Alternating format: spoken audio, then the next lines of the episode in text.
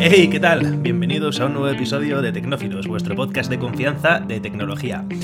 Nuevamente os suelo contar las noticias más frescas que hay en nuestro querido llamado planeta Tierra y es que la primera noticia que os traigo hoy es un poco extraña, realmente es fresquísima. ¿Por qué? Porque hay una empresa americana de California llamada Byte Labs que quiere que puedas comerte a tu famoso favorito. Sí, sí, como suena. O sea, esta empresa, de hecho, ha escrito a Jennifer Lawrence preguntándole si se quería convertir en salami. O sea, para que os hagáis una idea, ¿vale? Esta empresa eh, se dedica a cultivar, eh, digamos, carne sintética en, laboratorio, ¿vale? Pues dicen que si un donante cede su, su piel, digamos, un trozo de su tejido, ellos son capaces de cultivarlo y que son capaces de crear, pues, salami, chorizo o cualquier tipo de de producto que, bueno, pues que queramos comernos.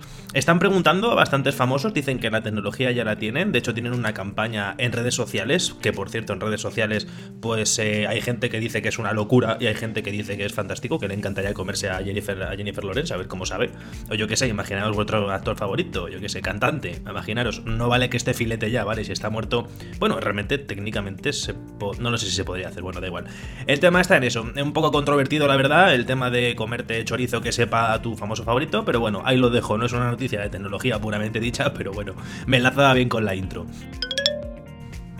Y esta sí que sí es un bombazo, realmente ha removido los cimientos de lo que es el mundo videojueguil.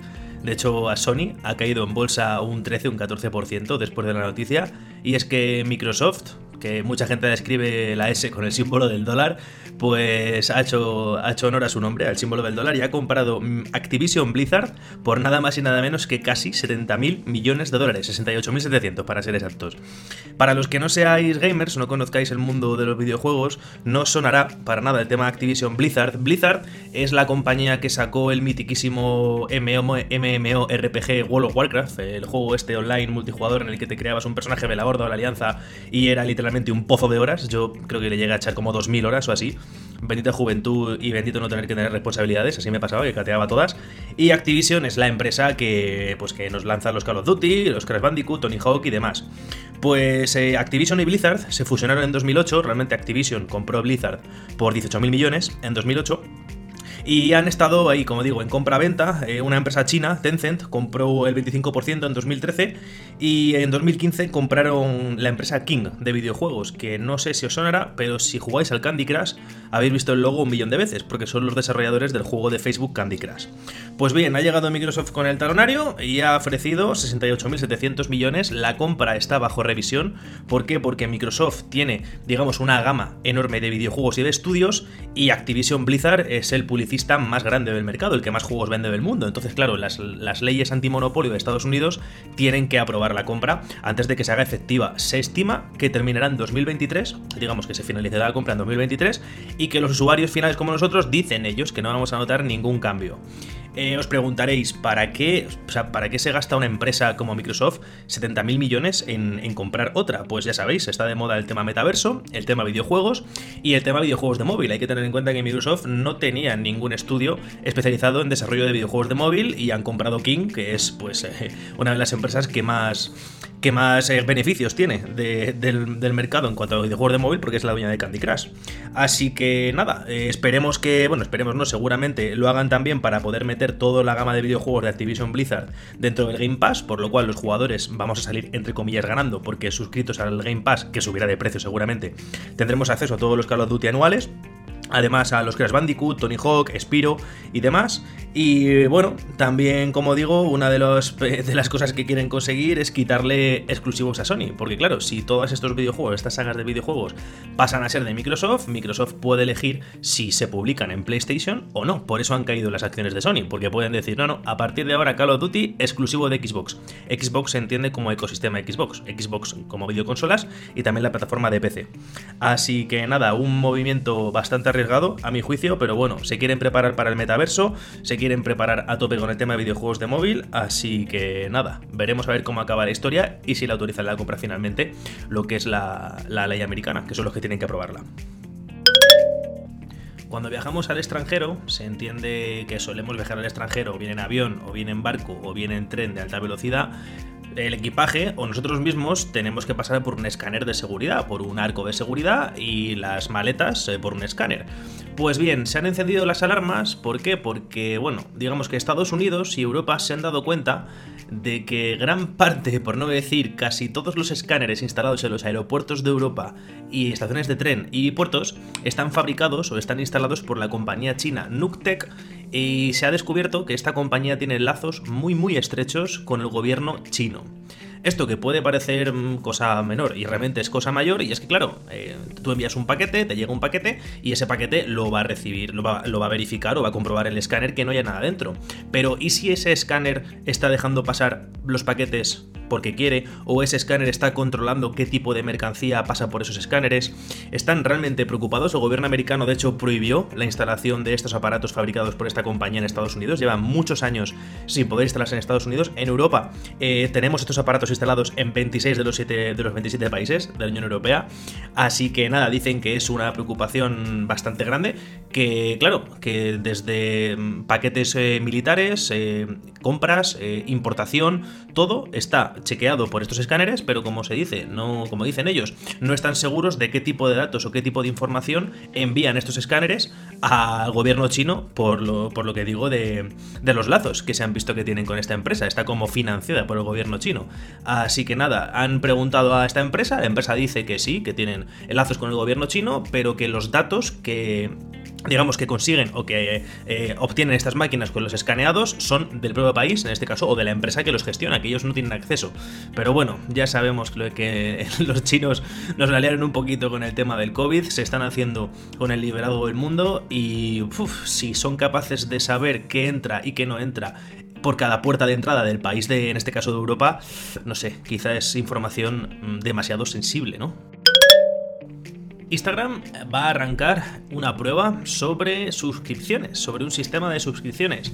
Como sabéis, eh, Twitch es una plataforma en la que de streaming en la cual pues tú eres un creador de contenido, estás en directo y la gente se puede suscribir a tu canal para poder tener acceso a chat privado, chat rápido, para poder ponerse emblemas en el nombre que certifiquen que es un pues que, te paga básicamente. Pues Instagram ha, pensado que va a ser una buena idea el, el que podamos a creadores de contenido, a Instagramers, a influencers, para tener acceso a stories, a publicaciones destacadas y privadas, y han dicho que el precio es libre. Cada influencer o cada Instagramer puede fijar el precio entre 99 céntimos y 99 dólares al mes, según su criterio. Eh, Instagram está ampliando un montón, está intentando como loca coger, em, captar la esencia que tiene TikTok a la hora de ver las stories, y que bueno, está en pruebas, como digo, este sistema ahora mismo solo son unos pocos eh, afortunados, entre comillas. Eh, Instagram es importante los que pueden activar este sistema, pero se espera que se expanda a prácticamente cualquier persona que tenga la cuenta verificada o que sea un influencer, entre comillas, importante. Así que nada, cuando lo veamos y lo probemos os lo contaremos, sin duda. A los americanos les encantan las armas, eso no hay nadie que lo niegue. De hecho, el 40% de las casas en Estados Unidos tienen al menos un arma de fuego dentro, así que, bueno, aún así los cacos pues entran a robar y luego pasa lo que pasa. Pues una empresa americana ha presentado ya, de hecho está en pruebas eh, en lo que es el Departamento de Justicia, lo que es la, policía de Estados Unidos, ciertos cuerpos de policía, eh, están utilizando pistolas que solo puede disparar el propietario realmente es algo que se ha visto en muchos videojuegos. También es verdad que se veía como una excusa para que si matabas a un, a un NPC, pues no pudiese escoger el arma y tener una de las mejores armas del juego de primeras. Esto, por ejemplo, en el Cyberpunk 2077, gran juego y mejor pufo, ocurría. Entonces, eh, esto, esta empresa lo consigue mediante un anillo. Entonces, eh, es tu pistola. Para poder dispararla tienes que ponerte un anillo, que sería como una llave de seguridad. Y tú, al empuñar la pistola, este anillo hace un contacto como un NFC, realmente. Y esto te permitiría apretar el gatillo sin ningún tipo de problema. Eh, americanos están a favor, americanos están súper en contra. Hay una parte de, los estadounidenses que dicen que las armas eh, no matan, que es la gente la que mata, entonces poner un sistema de seguridad sí es absurdo porque se entiende que el que dispara es porque quiere disparar. Pero otro lado dice que es un buen salto, digamos, en cuanto a, si vas a utilizar un arma, realmente tienes que, eh, tienes que seguir un paso más, que es ponerte ese anillo, con lo cual quizá eso te dé como 10 segundos más de pensar de si realmente lo que quieres hacer es eh, disparar el arma o no. Hay otra empresa de la cual se llama Smart Guns, con un nombre así un poco, un poco gangsta para el tema de ser una empresa seria, pero bueno, eh, que dice que el arma eh, incorpora un lector de, huellas dactilares en el gatillo y no va a hacer falta ni siquiera utilizar este anillo. el uso principal que se le va a dar a esta tecnología, dicen ellos, sobre todo para el tema de la policía. Un policía pues tiene una pistola, pero si se le intentan quitar o se la quitan, pues el atacante en este caso no podría utilizarla contra él porque no tiene el anillo o no tiene la huella dactilar de la gente de la autoridad. Se van a empezar a vender en abril de este año al público en general. Y como digo, hay disparidad de opiniones sobre si es una buena idea o no, pero a mí personalmente me lo parece. Que, tiene de malo evitar que tu hijo coja la pistola y dispare sin querer, si puedes evitarlo con un lector de huellas o con un anillo de seguridad, vamos. A mí me parece buena idea. con esta noticia vais a flipar un poquito. Eh, lo mismo que he flipado yo, de hecho, el vídeo es entre, es entre gracioso y, curioso y da un poquito de mal rollo. Y es que los peces, en este caso un goldfish, que es un pececillo estos así como naranjita, dorado, eh, puede conducir. Y diréis, ¿cómo, ¿cómo, va a poder conducir un pez? Bueno, sí, es que los estudiantes, por norma general, pues tienen que hacer proyectos eh, así como un poquito, yo sé, raros, ¿vale? Pues los de los chicos de la Universidad Ben Gurion de Negev en Israel eh, han decidido demostrar que un pez puede navegar, navegar se entiende como orientarse fuera de su entorno natural, que en este caso pues sería el agua, ¿vale? Pues han construido una pecera, que básicamente es una bolsa de agua sobre una especie de vehículo terrestre con cuatro ruedas y le han puesto encima una cámara, digamos, que ve cómo se mueve el pez dentro de la pecera en el plano horizontal, ¿vale? En el, en el plano paralelo a lo que es el suelo. Vale, pues este pez es que ha aprendido a, si se acerca a la esquina izquierda, imaginaros, de la pecera, el robot se mueve en esa dirección si el pez se mueve hacia la esquina derecha de la pecera, pues el robot avanza a esa dirección. Bueno, pues el vídeo es la pecera yendo sola por la calle y veis al pez como va navegando por la calle, eh, esquivando los bordillos y moviéndose por una habitación. O sea, lo que es absolutamente increíble. O sea, me parece alucinante que, que el pececillo dentro de la pecera puede interpretar mirando fuera de la pecera dónde está y sobre y contra lo que no se debe chocar. Me parece alucinante. No sé qué fin eh, puede, puede tener esto, pero bueno, la verdad que es curioso de ver y seguramente que, que sirva de algo, no lo sé, pero por favor, ver el vídeo porque la verdad es curioso. De hecho, es que le llegan a poner como un objetivo, ¿vale? Un objetivo, se entiende, una línea roja pintada en la pared, ponen al pececillo en una esquina de la habitación y si el pez llega a ese objetivo le dan un premio. Pues es que el pez todas las veces es capaz de llegar al objetivo, o sea, alucinante. Echarle un vistazo, por favor, merece la pena. Y para terminar el capítulo de hoy, una noticia que me ha dejado así un poco mosca, y es que estoy un poco harto de que los gobiernos, estados, eh, decidan qué es bueno y qué es malo para nosotros. Quiero decir, mm, yo creo que somos personas racionales, personas adultas, que somos capaces de, poder elegir lo que es bueno y lo que es malo. Bueno, la Unión Europea, en este caso, está desarrollando un propio, un DNS propio con el que bloquear contenido ilegal para protegernos, ¿vale? Un DNS, como lo explico, eh, es eh, el servidor o la aplicación que traduce una dirección IP, por ejemplo, imaginaros que la dirección de, mm, yo qué sé, forocoches.com sea 192.168.100.100, pues claro, para que no tengas que acordarte de ese chorro de números y puntos, eh, escribes www.forocoches.com y eso, el DNS, lo traduce a ese código, ¿vale? A esa, a esa dirección.